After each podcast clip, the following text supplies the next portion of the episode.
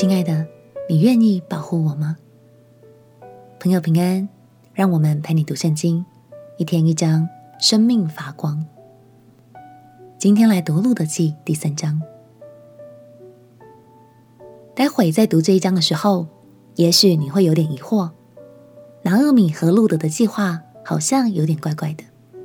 但其实只要先了解一下文化背景，就能明白。在当时，致敬的亲属有义务要赎回弟兄的产业，并且继承遗孀，好为弟兄的家族延续后代。而波阿斯就是拿厄米家的亲戚。另一方面，拿厄米也很担心这么乖巧的媳妇未来没人照顾，会过得非常辛苦，所以才为她想了这个办法。现在就让我们一起来读《路得记》第三章。路德记第三章，路德的婆婆拿厄米对她说：“女儿啊，我不当为你找个安身之处，使你享福吗？你与波阿斯的使女常在一处，波阿斯不是我们的亲族吗？他今夜在场上播大麦，你要沐浴抹膏，换上衣服，下到场上，却不要使那人认出你来。”你等他吃喝完了，到他睡的时候，你看准他睡的地方，就进去掀开他脚上的被，躺卧在那里，他必告诉你所当做的事。路德说：“凡你所吩咐的，我必遵行。”路德就下到场上，照她婆婆所吩咐她的而行。普阿斯吃喝完了，心里欢畅，就去睡在麦堆旁边。路德便悄悄地来掀开他脚上的被，躺卧在那里。到了半夜，那人忽然惊醒，翻过身来，不料有女子躺在他的脚下。他就说：“你是谁？”回答说：“我是你的婢女路德，求你用你的衣襟遮盖我，因为你是我一个至近的亲属。”普阿斯说：“女儿啊。”愿你蒙耶和华赐福，你末后的恩比先前更大，因为少年人无论贫富，你都没有跟从。女儿啊，现在不要惧怕，凡你所说的，我必照着行。我本城的人都知道你是个贤德的女子，我实在是你一个至近的亲属，只是还有一个人比我更近。你今夜在这里住宿。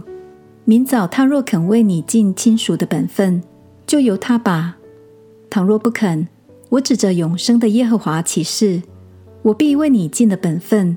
你只管躺到天亮。路德便在他脚下躺到天快亮，人彼此不能辨认的时候，就起来了。普阿斯说：“不可使人知道有女子到场上来。”又对路德说：“打开你所披的外衣。”他打开了，普阿斯就搓了六簸箕大麦，帮他扛在肩上，他便进城去了。路德回到婆婆那里，婆婆说：“女儿啊，怎么样了？”路德就将那人向他所行的述说了一遍，又说：“那人给了我六簸箕大麦，对我说：‘你不可空手回去见你的婆婆。’”婆婆说：“女儿啊。”你只管安坐等候，看这事怎样成就。因为那人今日不办成这事，必不休息。路德说：“用你的衣襟遮盖我，其实就是请你娶我的含蓄说法。这样主动求婚，对一个女子来说，真的是很不容易。感谢神，善良正直的波阿斯理解路德的心。知道她一直扛起照顾婆婆的重任，现在更是愿意奉献一生，为夫家延续后代。所以，她便义不容辞地承诺路德会好好处理这件事，也很愿意照顾他的后半生，成为他的遮盖与保护。上一章，路德在博阿斯的田中捡拾了好多麦穗，让全家都能吃饱，预表我们蒙了耶稣的恩典与祝福。而这一章就代表着我们若以渴慕的心来到耶稣的身边，便能得着真实的关系与保护。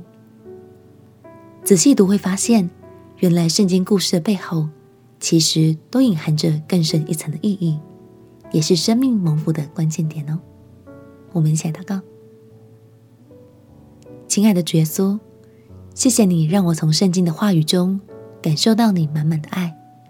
我要每天都以渴慕真诚的心来到你的身边，与你建立紧密又真实的关系。祷告奉耶稣基督的圣名祈求。阿门。